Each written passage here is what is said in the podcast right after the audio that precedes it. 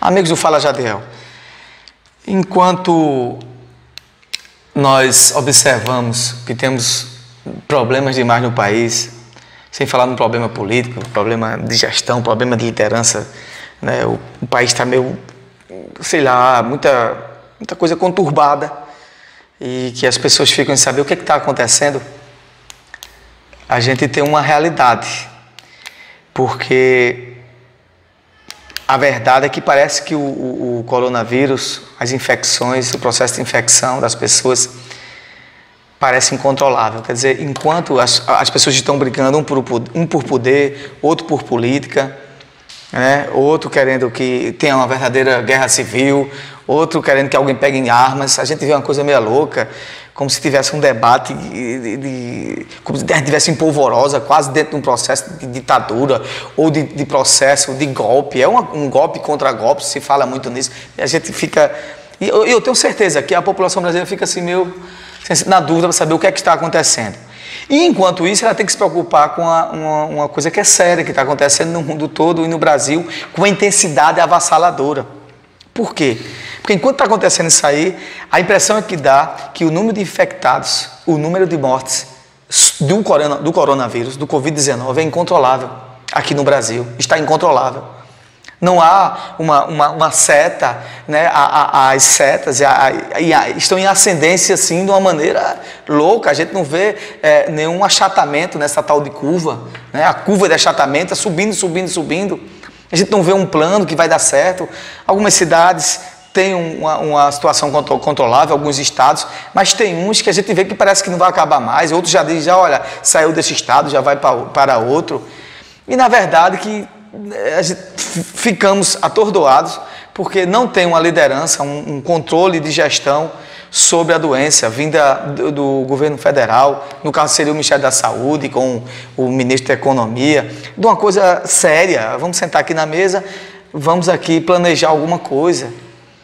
Tem estados que estão sofrendo mais, vamos lá dar uma atenção especial. Porque não é brincadeira que nós chegamos assim do dia para a noite a 330.890 casos. Hoje, que eu estou falando, com certeza, quando tivesse publicado, vai ter muito mais. É 330 mil e crescendo, com 21 mil mortos do dia para a noite. A gente já estamos à frente de todos os países do mundo.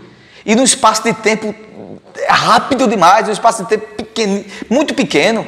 Até parece que não, há, que, que não houve controle nenhum, né, que nem, nenhuma ação está dando certo. A gente fica meio atordoado e até amedrontado com essa situação. Sem falar nos problemas políticos vindo de uma cadeia federal, estadual, e que a gente não sabe qual é o regramento. Há, um, há de fato, há, há, clara, há claramente, de fato, uma ausência de liderança do combate ao coronavírus. Uma ausência de liderança. Uma liderança que possa sentar, incluir todo mundo e fazer um grande plano de flexibilização, um grande plano de achatamento da curva. A gente só vê os números, os números. Temos um número de cura? Sim, temos. Né? E até ficou difícil, porque a gente estava quase 50%, mas como subiu demais o número de infectados, nós tínhamos um número de cura de quase 50%. Hoje temos uma, é, um número de cura de 136 mil, mas temos 330 mil infectados, com 21 mortes. Isso sem falar na subnotificação, que pelos meus cálculos a gente tem aí um, em, em torno de quase 700 mil casos, na verdade, por causa da subnotificação, porque é uma coisa que eu tenho falado aqui muito, e continuadamente, não tem teste em massa. E parece que o barco está à deriva, no sentido, o barco sim está à deriva, no sentido do controle e da gestão do combate ao coronavírus. Está à deriva sim. É, o, o presidente Bolsonaro falou sobre a questão que o barco dele está à deriva, ele está tirando água.